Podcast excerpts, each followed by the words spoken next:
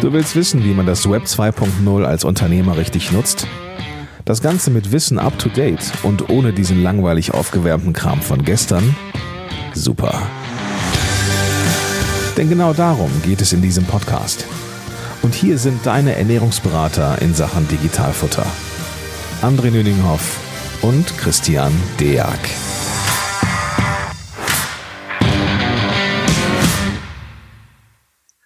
Hallo und herzlich willkommen zu einer neuen Episode des Digitalfutter Podcasts. Heute sind mein Buddy der Christian und ich nicht alleine. Wir haben den Roger dabei von Textu und heute geht's wieder um spannende Themen, vor allen Dingen auch Online-Händler oder die, die es werden wollen, sollten heute besonders gut aufpassen. Ganz wichtig, diese Episode, wenn du sie gerade beim Joggen hörst oder im Auto, gibt es auch in unserem neuen YouTube-Channel in Farbe und Bunt. Und Roger, wir freuen uns, dass du heute dabei bist. Stell dich doch einmal kurz vor. Wer bist du eigentlich und was macht Taxtu eigentlich? Ja, moin aus, aus Hamburg und vielen Dank, dass ich dabei sein darf. Äh, genau, ich äh, heiße Roger, bin einer von drei Mitgründern der, der Textu GmbH. Und äh, ja, was macht Textu? Äh, Textu automatisiert die Umsatzsteuer im Onlinehandel. Ja, das heißt, Onlinehändler sind, weil der Onlinehandel mittlerweile auch sehr stark grenzüberschreitend äh, stattfindet, oftmals auch die Auslandssteuerpflichtig. Und da kommt dann insbesondere Textu ins Spiel. Das heißt, wir können die Daten automatisiert aufbereiten und können sie dann auch bei den ausländischen Finanzbehörden eben melden. Und äh, seit einiger Zeit, und da kommt auch der Bezugspunkt äh, zu, zu Christian äh, ins Spiel, äh, können wir die Daten auch vorkontiert eben in die Finanzbuchhaltung. Das hört sich ja an wie ein Traum für Händler und ein Traum für Steuerberater, die am Ende mit den Daten arbeiten müssen. Wie wir ja. schon in einigen Episoden, Entschuldigung, ja schon rausgehört haben, einfach nur einen Onlinehandel aufmachen ist das eine, aber wenn es dann gut läuft, dann entstehen auch viele Sachen drumherum, die man sich vielleicht am Anfang gar nicht drüber bewusst ist. Vielleicht kannst du mal etwas dazu sagen, Christian. Ja, ich habe gestern Abend noch lange einen Blogartikel geschrieben äh, über die elektronischen Dienstleistungen und da ist mir einfach immer wieder der gleiche Spruch, schießt mir da durch den Schädel, den ich jetzt auch gerne nochmal wiederholen will. Je leichter man im Internet sein Geld verdienen kann, desto schwieriger ist manchmal die Abwicklung im Hintergrund. ähm, das liegt einfach daran, dass es einfach neue Wege sind. Also ich von meiner Seite aus, ich habe eine digitale Steuerberatungsgesellschaft, daher war der Weg nach Textu für mich ganz klar. Ähm, möchte auf der Stelle auch mal ganz klipp und klar sagen, dass wir da jetzt auch schon sehr, sehr viel positive Erfahrungen auch mit gemeinschaftlichen Mandaten gemacht haben. Hier geht es nicht nur um Arbeitsersparnis, also man muss das andersrum ausdrücken. Ein Online-Händler mit einem vernünftigen Transaktionsvolumen, der kann sich eine Buchhaltung, so wie sie früher mal war, bei uns gar nicht leisten. Das ist, und ich kann es mir gar nicht leisten, so jemanden aufzunehmen. 10.000 Belege im Monat? völlig kein absolutes No-Go, funktioniert einfach nicht. So, jetzt weiß ich, äh, dass es bei vielen dann so läuft, dass die einfach nur die Summen buchen. Äh, was in sich natürlich mit Einzeltransaktionen überhaupt nichts mehr zu tun hat. Und wenn der Prüfer irgendwann mal kommt und die, die, die Summenbuchung nachvollziehen will äh, und die nicht bekommt, ich mir ganz sicher bin, da gibt's dann noch ein Waterloo. Das heißt, ähm, ich versuche immer sozusagen, was für eine Erwartungshaltung darf ich haben. So, wenn ich natürlich der Meinung bin, äh, ich bin schon top aufgestellt, weil ich überhaupt erstmal einen Steuerberater habe ähm, und weil ich überhaupt erstmal mich sowieso mal irgendwie registriert habe und, und eine Buchhaltung habe, dann ist das nicht das Verständnis von einem sauberen Setup und auch nicht äh, etwas, was eine gute Erwartungshaltung haben darf. Ne? Ähm, du kennst das aus eigener Erfahrung. Ja. ja? Ähm, ohne da jetzt äh, Leute schlecht reden zu wollen, die Frage ist, äh, wenn etwas automatisiert abläuft, dann heißt das, das holt natürlich mehr Daten ab als vorher, weil vorher hat man diese Daten erstmal gar nicht abgeholt. So. Man hat gar keine dementsprechende Buchhaltung gehabt, weil wenn man einen Online-Händler, der von Amazon zweimal im Monat eine Überweisung bekommt, äh, in zwei, mit, mit zwei Buchungszahlen wegfertigt, weil man sagt, man bucht nur die Summen, ja, und der würde jetzt zu uns kommen und wir würden sagen, hör mal, deine fünfeinhalb oder zehnhalb Transaktionsdaten pro Monat werden bei uns jetzt einzeln gebucht, dann mag der ja vielleicht sagen, doch egal. Mach doch, was du willst. So. Ähm, schickt diesenjenigen mal durch, was definitiv, da kommen wir gleich, glaube ich, nochmal Roger drauf, äh, ein wichtiger Painpoint ist, durch eine Umsatzsteuer-Sonderprüfung. Gucken wir bitte mal auf die 22F, die dieses Jahr einfach angefordert werden. Bald gibt es eine Liste. Ich kann euch versprechen, wenn es eine Liste gibt, passiert das, was immer passiert, dann fängt der Beamte irgendwann einfach mal an und arbeitet alles ab. Ja. So, ähm, das ist der erste Punkt. Und der zweite ist, Roger, ab nächstem Jahr gibt es dann eine Vereinheitlichung der Schwellenwerte in EU-Länder, ne? richtig? Im übernächsten Jahr. Ja, das heißt, dann haben wir dann so eine, so eine Vereinheitlichung der Schwellenwerte. Das bedeutet, dass der Online-Händler selber relativ schnell, also ganz, ganz schnell, ich habe keinen Online-Händler, der das unterschreiten würde, ab 10.000 Euro sofort in Umsatzsteuerpflicht in eine Länderkarte gerät. Und jetzt nehmen wir diesen Online-Händler, der, nehmen wir mal nur diese Ausgangsrechnung, also wie verdient der sein Geld, ja, ähm, der, der Sachen in einer Summe verbucht hat, der zu seinem Steuerberater geht und der dann vielleicht nochmal fragt, was war das nochmal mit diesem PayPal und mit diesem Amazon, ja, und das alles in einer Summe verbucht wird und der Meinung ist, das läuft schon so. Ne? Kannst du da übrigens aus deiner Erfahrung sprechen? ähm, ja, weil ich, ich will das nicht aus meiner Seite raus. Ja, ich kann, das ist ein bisschen doof. Aber. Ganz einfach. Also ich bin ja kein Online-Händler, aber wir haben auch PayPal, wir haben auch andere Zahlungsmethoden. Und ich habe dann freundlich mit meiner früheren Steuerkanzlei darüber gesprochen. Wir haben jetzt PayPal, dies, das, jenes, Kunden können so und so bezahlen. Das sind für bei uns natürlich Peanuts und Kleinigkeiten. Dann wurde immer gesagt, ja, liefern Sie uns die Kontobelege hinzu von PayPal, ne, ist ja alles nachweispflichtig, alles reingeben, wir kümmern uns darum. Habe ich guten Gewissens jahrelang gemacht bis wir dann durch einen Wechsel später gemerkt haben, dass da völlig falsch gebucht wurde, weil man es einfach wahrscheinlich nicht besser wusste. Ich weiß es sowieso nicht, wie es im Hintergrund bei einer Steuerfachangestellten oder in der Steuerkanzlei aussieht. Ich habe mich einfach darauf verlassen, die machen das, die kennen sich damit aus, wurde mir auch so suggeriert und jetzt darf ich die Rechnung bezahlen dafür, dass anderes aufräumen am Ende des Tages. Also der Painpoint, ich habe nur ein paar Buchungen gehabt. Wenn ich jetzt 10.000 Buchungszahlen mit PayPal gehabt hätte, dann würde mich das jetzt richtig viel Geld kosten. Im Nachhinein, Jahre später. Genau, ja? das wird also nicht nur viel Geld kosten, irgendwann, wenn es dann halt zu einer Prüfung kommt. Ähm, nehmen wir mal so, so einen Händler, der einfach mal seine 10.000 oder 15.000 Transaktionen pro Monat hat. Ähm, der hat in sich ja gar keinen Überblick, in welche Länder der äh, seine, seine, seine Waren schickt. Ja, der hat vielleicht noch schön bei Amazon den Haken gesetzt, dass er am FBA teilnimmt und dann wird einfach alles quer durch Europa schön verteilt. So. Für alle, die es nicht wissen, Fulfillment bei Amazon, also die ja. kümmern sich um die komplette Abwicklung, vorausgesetzt die Ware ist bei denen im Lager. Ne? So, genau. Das heißt, ich nehme mal nur die, ich unterteile meine, jedes Mandat immer in zwei Seiten. Einmal die Ausgangsrechnung, also wie verdiene ich mein Geld, und meine Eingangsrechnung. Wir bleiben jetzt nur bei den Ausgangsrechnungen erstmal. So, das heißt, der segelt erstmal so ein paar Jahre schön fröhlich durch die Gegend und ähm, hat ja auch jeden Monat eine Buchhaltung abgegeben und keiner hat dann gemerkt, dass der eventuell irgendwelche Schwellenwerte überschreitet. Keiner hat gemerkt, dass er vielleicht in eine sogenannte 14c-Steuer reinrennt. Das bedeutet, ähm, der hat unterjährig alles schon mit deutscher Umsatzsteuer ausgewiesen und muss jetzt zusätzlich, weil er einen Schwellenwert überschreitet, in einem anderen EU-Land auch noch Umsatzsteuer bezahlen. Das heißt auf gut Deutsch, hat er eine Marge von fünf bis zehn Prozent, verkauft er sich mit jedem weiteren Stück schön in die Insolvenz rein, ohne das zu merken. So, das ist dramatisch. Also das ist für mich jetzt nicht einfach nur der Unterschied von, das könnte schöner sein. Ja? Nee. Äh, das ist einfach nur keine Existenzkosten. Keine Existenzgrundlage. Ja. Geht kaputt. So. Ja. Und wenn jemand dann davon äh, leben muss, Einzelunternehmer ist, eventuell dann noch direkt dafür persönlich haftet, ein paar Leute eingestellt hat, ist das Thema relativ schnell bald Thema. Der Laden läuft gut und du bist mit deinen Top-Verkäufen, arbeitest du dich langsam rüber, kaputt. Stück für Stück kaputt. So. Äh. Und da war halt die Frage äh, von mir erstmal dann immer die, äh, was für eine Erwartungshaltung hat äh, ein Neukunde beispielsweise, der zu uns kommt. Ja? Die sagen, äh, also oft, äh, wir haben alles und dann stellt sich raus, okay, wir haben irgendwie überhaupt keinen Überblick. Wir wussten gar nicht, dass es da was gibt.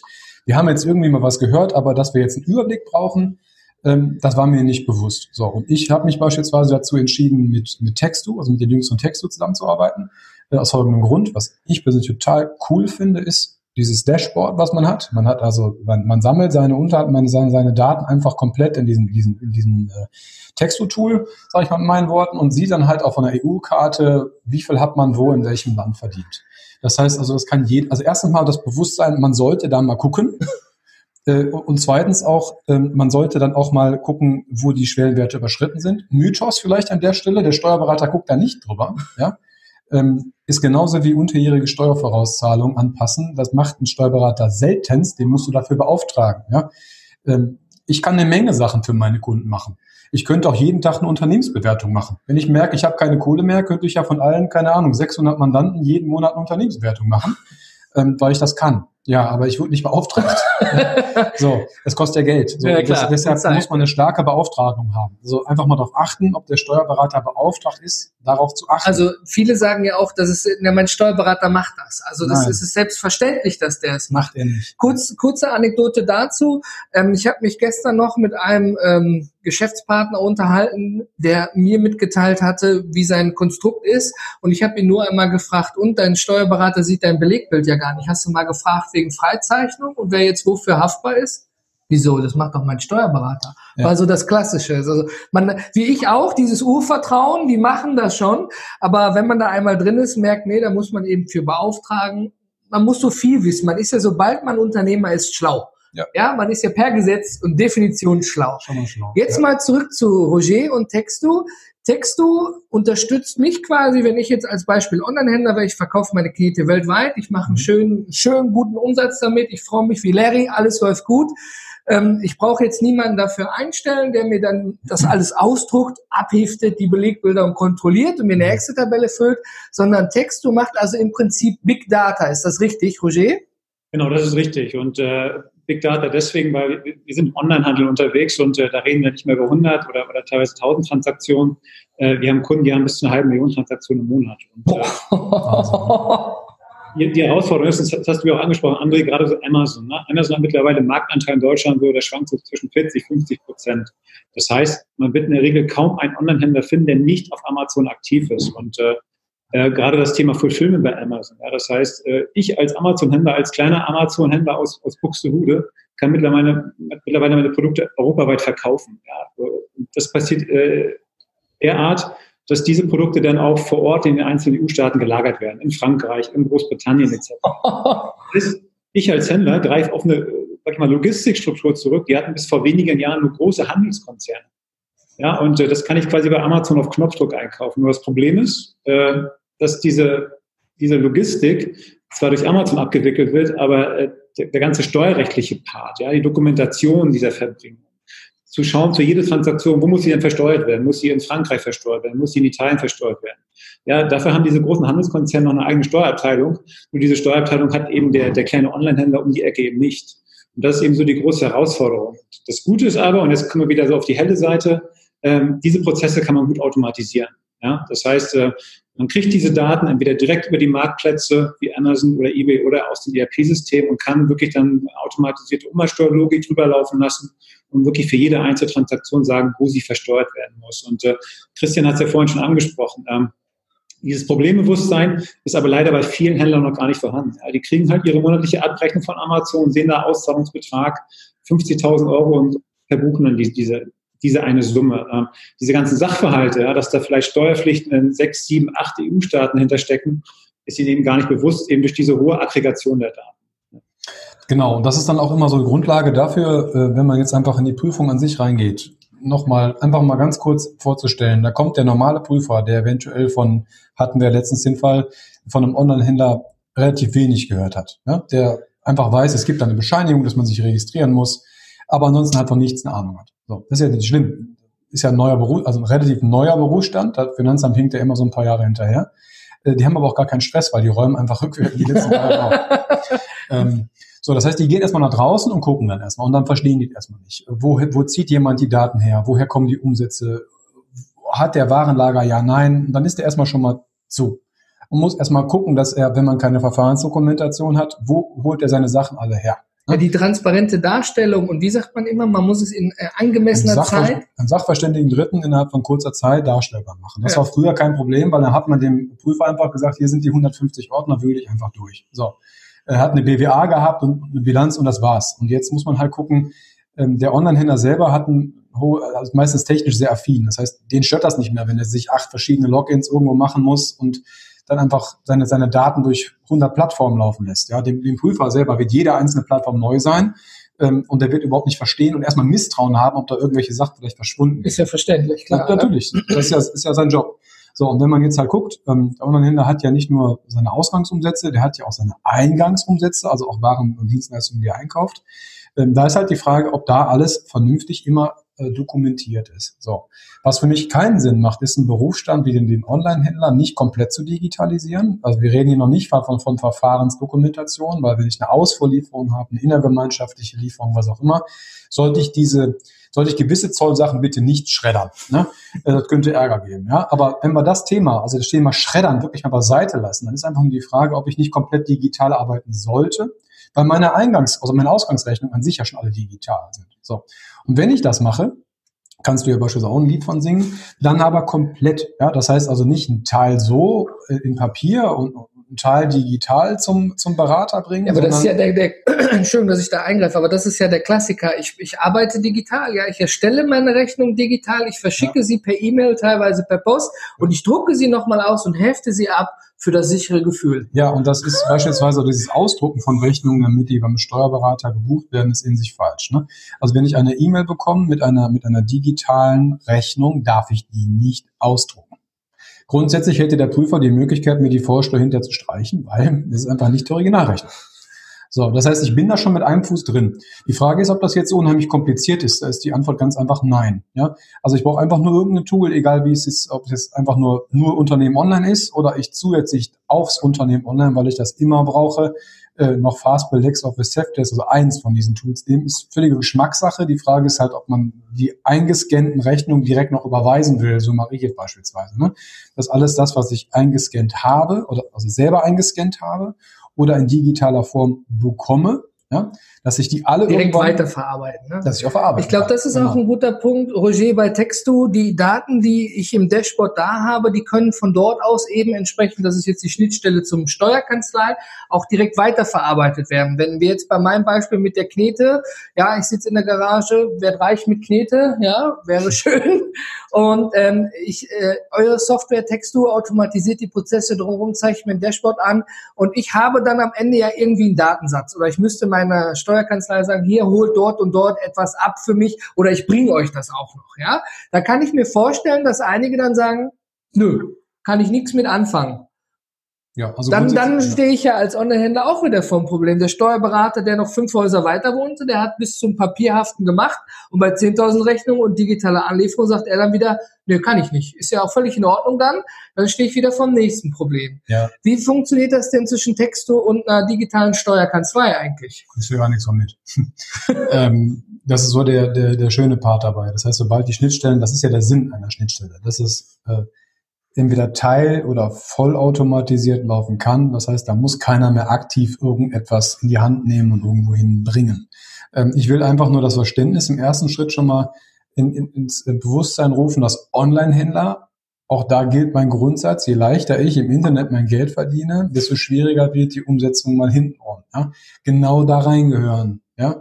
Ähm, ich muss kein Ladenlokal mieten, Personal einstellen, ich kann einfach loslegen. So.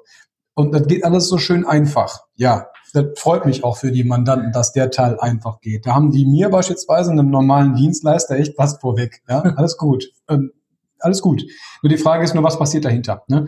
Äh, und ob, ob das immer so leicht weitergeht. Und wie gesagt, da ist es halt nicht der Fall. Also meine ganz klare Empfehlung ist ja die, dass man die Ausgangsumsätze an sich erstmal durch eine, ich nenne es einfach mal als Datenkrake, ja, also Ausgangsumsätze, Datenkrake, wie Text du einfach generieren lässt, aufarbeiten lässt dass sie der Steuerberater hinter importieren kann. Das ist in Großkonzernen die klassische Excel-Tabelle, wo dann fünf Leute mit beschäftigt sind, wo das Texto eben mit einer schlauen Intelligenz und einem guten Personal dahinter für einen erledigt. Und wir haben jetzt nur von Amazon gesprochen. Jetzt läuft Amazon so gut, jetzt gehe ich nach eBay und habe vielleicht noch meinen eigenen Online-Shop mit irgendeiner Software, weil ich wachse weiter, möchte 150.000 Umsatz mit Knete machen. Ähm, muss ich dann irgendwie wechseln, Roger? Äh, Roger, bitte entschuldige, oder muss ich, da, kann ich dann einfach bei Texto bleiben und das dockt sich an die anderen Schnittstellen mit an?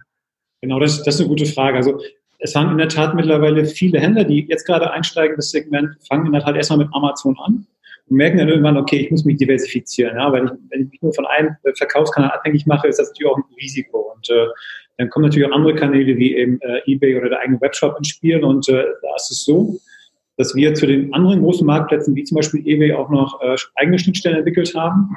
Wir haben auch zu dem am weitest verbreiteten Shop-System äh, auch noch äh, Schnittstellen, was wie Shopify, das ist gerade so ein Trend, ja, also das heißt, man macht einen Account auf, bewirbt er dann sein, sein, weiß ich, sein, sein Tee oder was auch immer, sein, seine Detox-Mittel und äh, kann dann Shopify, äh, über so eine Shopify-App dann die Produkte, die man bewirbt, auch gleich verkaufen. Ähm, das heißt, so eine Trends können wir, den können wir relativ schnell folgen und darauf die entsprechenden Anbindungen bauen. Ähm, wenn ich dann irgendwann mal in den Bereich komme, wo ich auch ausländische Märkte bespiele, ja, also es gibt ja nicht nur Amazon, äh, in einigen Staaten ist zum Beispiel andere Marktplätze wesentlich äh, prominenter und weiter verbreitet, zum Beispiel C-Discount in Frankreich oder Allegro in, äh, in Polen, die liegen da teilweise noch sehr weit vor Amazon. Äh, diese Händler nutzen in der Tat so ein ERP-System. Ja, das heißt, äh, ähm, da laufen die ganzen Warenströme zentral ein und diese Systeme bestücken dann die einzelnen Märkte. Ähm, die große Herausforderung ist auch wieder da im Onlinehandel. Es gibt in, in diesem Segment leider nicht nur ein großes ERP-System, wie zum Beispiel SAP auf, auf Konzernebene, sondern da gibt es eben mannigfalte oder, oder sage ich mal, extrem viele Systeme. Fängt an bei Plenty Markets mit JTL und wie die alle heißen. Und äh, da ist es so, dass wir uns entschieden haben, für die größten Systeme eine direkte Anbindung zu bauen ich würde behaupten, dass wir ungefähr so 80 Prozent des Marktes dadurch abbilden können.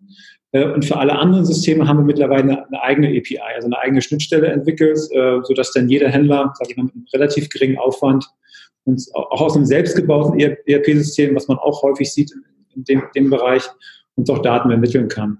Denn wie gesagt, das ist unser Mantra. Wir, wir brauchen eben äh, Daten auf Transaktionsbasis und auch möglichst tagesaktuell. Und äh, deswegen arbeiten wir grundsätzlich nicht mit irgendwelchen Uploads, weil ähm, klar, am Ende des Tages werden beide Seiten damit nicht glücklich. Entweder wir nicht, weil dann irgendwann mal das Datenformat äh, nicht mehr passt oder die Daten nicht rechtzeitig hochgeladen werden und der Kunde nicht, weil er halt irgendwie Mitarbeiter einstellen muss, der eine relativ stupide Arbeit vornehmen muss. Und äh, deswegen das Mantra, wenn wir äh, Kunden aufnehmen, dann eben nur, wenn wir automatisiert Daten möglichst direkt an, an der Rohdatenschnittstelle beziehen können.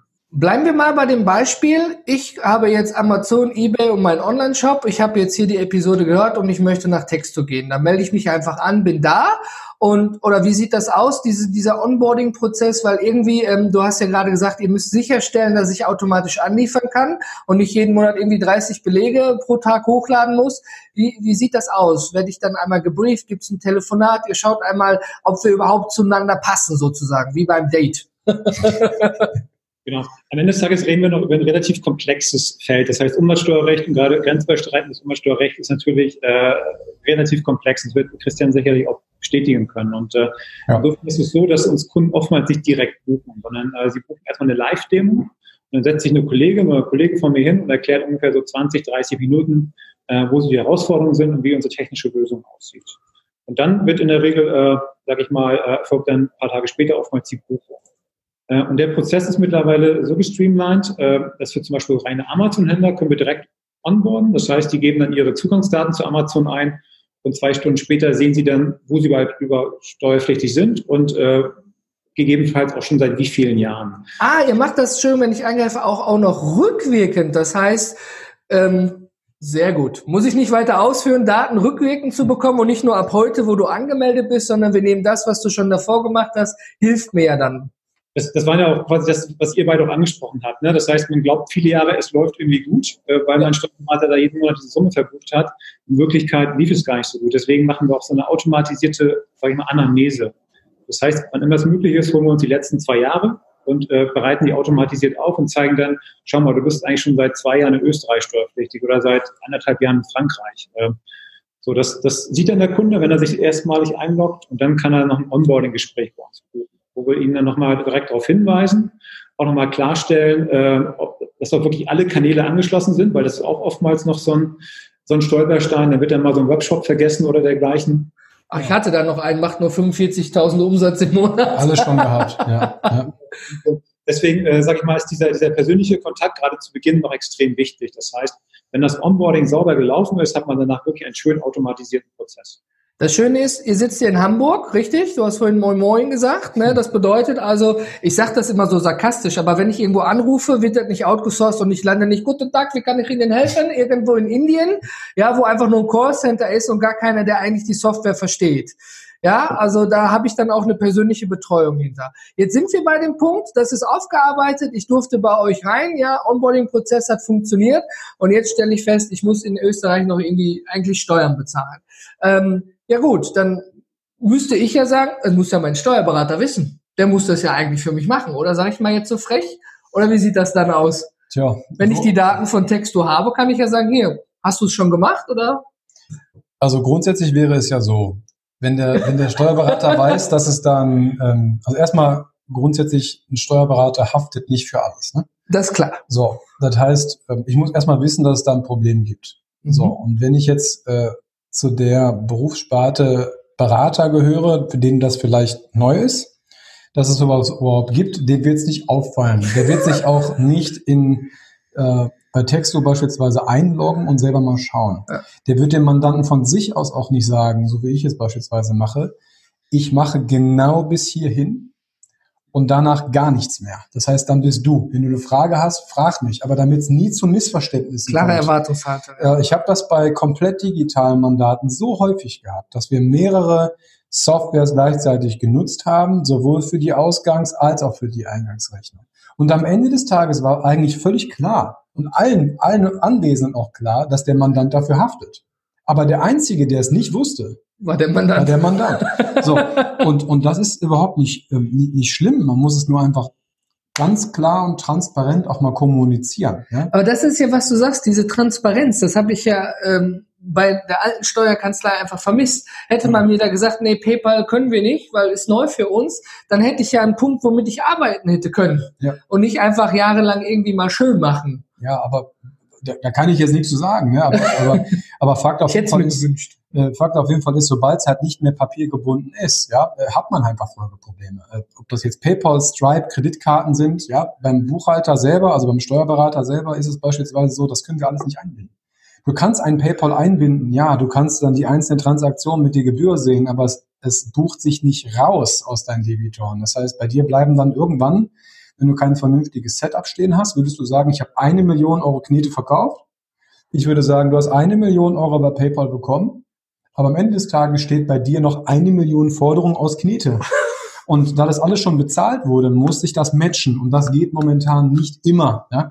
Ähm, das ist so ein Teilproblem. Stripe kann Datev gar nicht einbinden, äh, Kreditkarten auch nicht. Das also heißt, Datev muss da nacharbeiten. Ja, sowieso. Oder man braucht da einfach jetzt einen aktiven Sparingspartner, der versucht, die Sachen so gut wie es geht auch mal einen Plan B zu suchen. Ja, weil ansonsten kann ich nur eins versprechen, was ganz sicher so sein wird. Du kennst das, ne? Kennen andere Leute auch. Das war übrigens bei all den Mandaten, die wir übernommen haben, auch so. Du bist dann bester Gesellschaft, ja. Die dachten immer, es läuft, weil die haben überhaupt was bekommen und die haben bezahlt. Ja, ich habe eine Rechnung gekriegt, genau. Bezahlt genau. läuft für so. mich. Ist doch logisch, oder? Und irgendwann kommt dann der Jahresabschluss.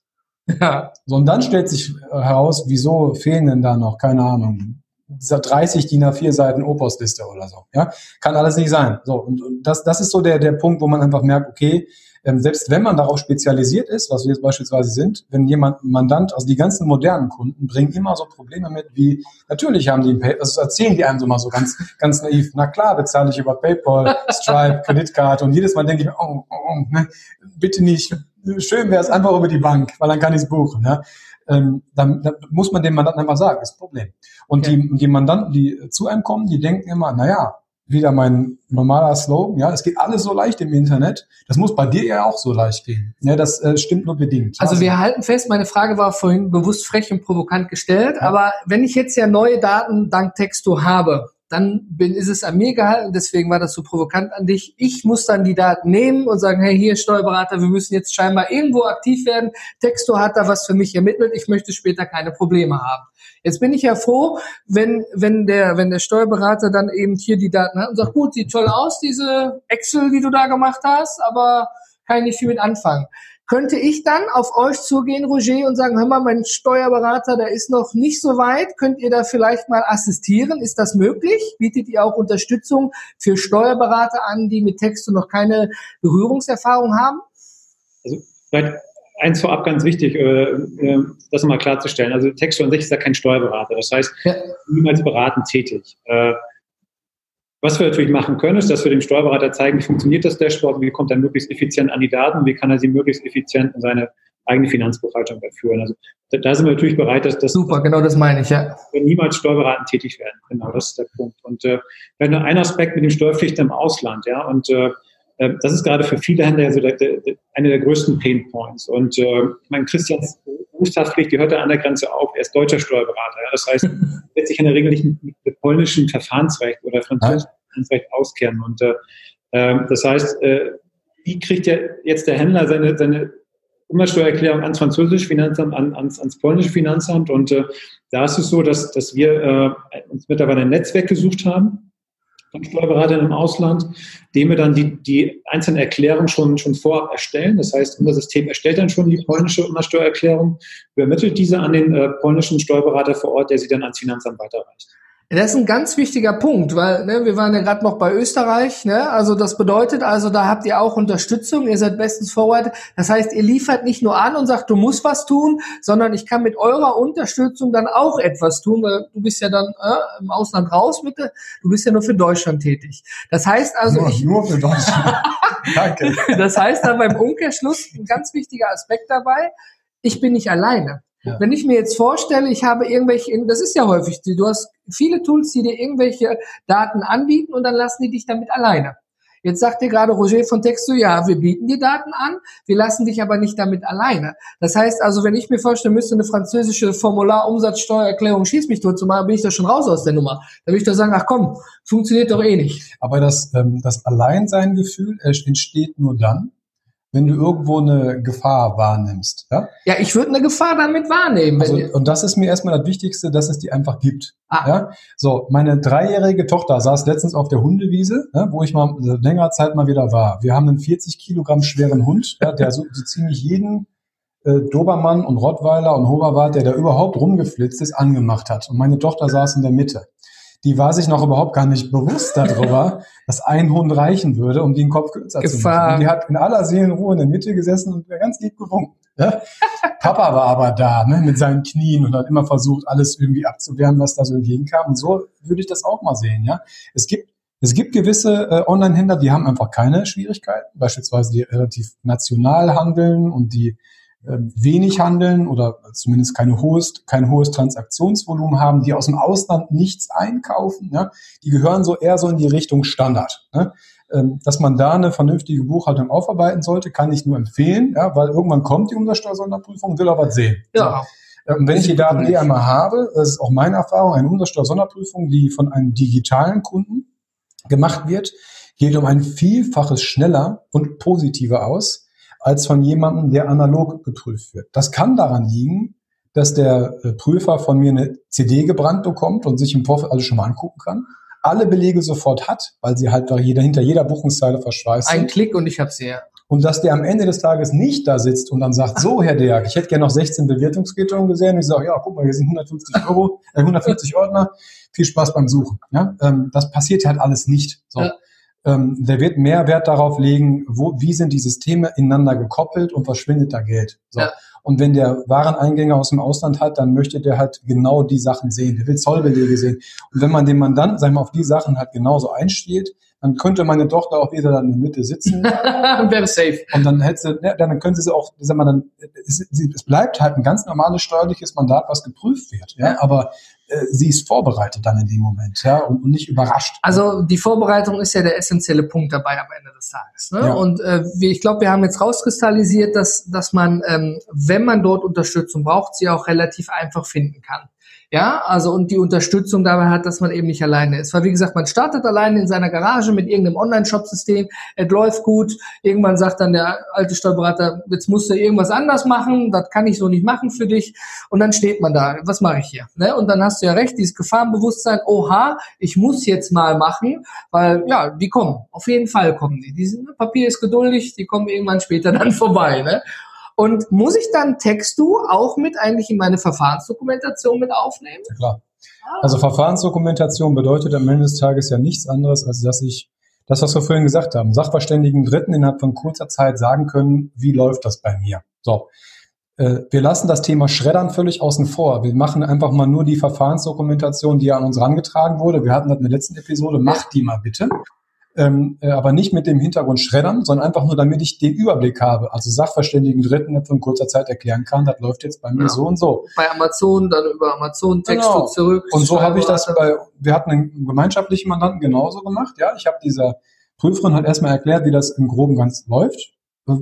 Völliges Schweigen am anderen Ende, der war ihr alles völlig neu und war sehr, sehr misstrauisch, muss man, sehr, muss man wirklich sagen. Die war ist ja auch eher, berufsbedingt. Ja. ja, aber sie war auch ein bisschen, glaube ich, genervt von den ganzen neumodischen Begriffen und so. Und dann, ich fühlte mich dann so ein bisschen zurückversetzt in die Zeit von vor ein paar Jahren. Da war das bei mir auch so. so.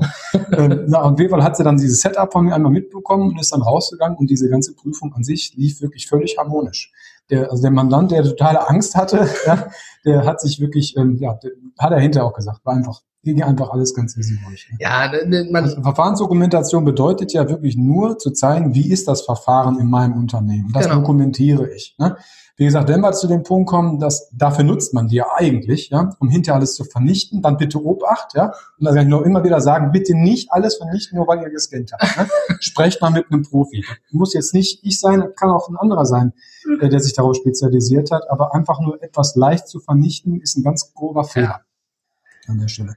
Ich will vielleicht noch mal zum Schluss einfach mal sagen, wenn man halt jetzt äh, digitales Mandat ist und das, da ist der Online-Händler prädestiniert für. Der hat seine Ausgangsrechnung alle schön sortiert, das Setup da einmal stehen, alle Umsätze sind verprobt in den ganzen Systemen drin und es läuft in sich alles durch, bis hin zum Steuerberater ist alles da, dann ist es eigentlich ein leichtes, nur noch den anderen Teil zu machen. Also alles das, was er bezahlen muss, ja. die Eingangsrechnung bei sich auch noch zu digitalisieren, weil dann hätte er die Grundlage, Folgendes zu die tun. Basics. Genau, so arbeite ich halt auch. Ich bekomme eine Rechnung, bekomme die auf meinem iPhone, äh, öffne die, leite die in eins von den Systemen, die wir dann halt besprechen können, weiter und, über, und überweise die schon direkt gleichzeitig. Das heißt, ich scanne die nicht nur oder habe die digital vorrätig für den Steuerberater, sondern ich habe auch meinen nächsten Schritt noch, dass ich einen digitalen Workaround habe. Ich kann bezahlen. Aus dem OCR-Scan kann alles rausgelesen werden.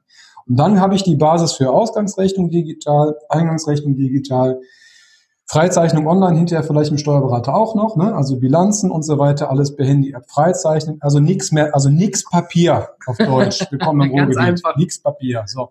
Und dann kann ich sagen, wenn das alles steht, äh, könnte ich diese Verfahrensdokumentation oben draufsetzen und dann könnte ich nach Absprache mit jemandem, der sich damit auskennt, hingehen und sagen, so alles das, was ich hier noch bekommen habe, was hier mal vorkommen kann, Tankquittung und so weiter. Was ja, mache ich damit? Ja. Alles wegschmeißen. So, und dann habe ich, bin ich völlig losgelöst von, von allem Papier. So kann es hinterher sein. Und das wäre dann meines Erachtens auch rechtssicher, weil ich habe eine, eine ähm, Ausgangs, äh, einen Überblick meiner Rechnung, also meine Ausgangsrechnung bis hin zur Einzeltransaktionsebene.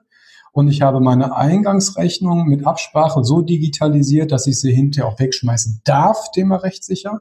Wenn dann der Prüfer kommt, habe ich eine Verfahrensdokumentation, dem ich sagen kann, so wie wenn du in mein Gebäude hier reinkommst, auf Toilette vorne rechts. Das ist die Verfahrensdokumentation, der weiß dann, wo er langlaufen muss. So, und ich, dass ich dann meine Vorteile davon habe mit schnelleren Arbeitsschritten, ist halt ein Nebenprodukt davon, was man aber mitnehmen sollte. Eine wichtige Frage habe ich aber trotzdem noch, und zwar mache ich die sonst am Anfang, ist mir irgendwie, weil das Thema so spannend war und wir einfach direkt drin waren, empfallen.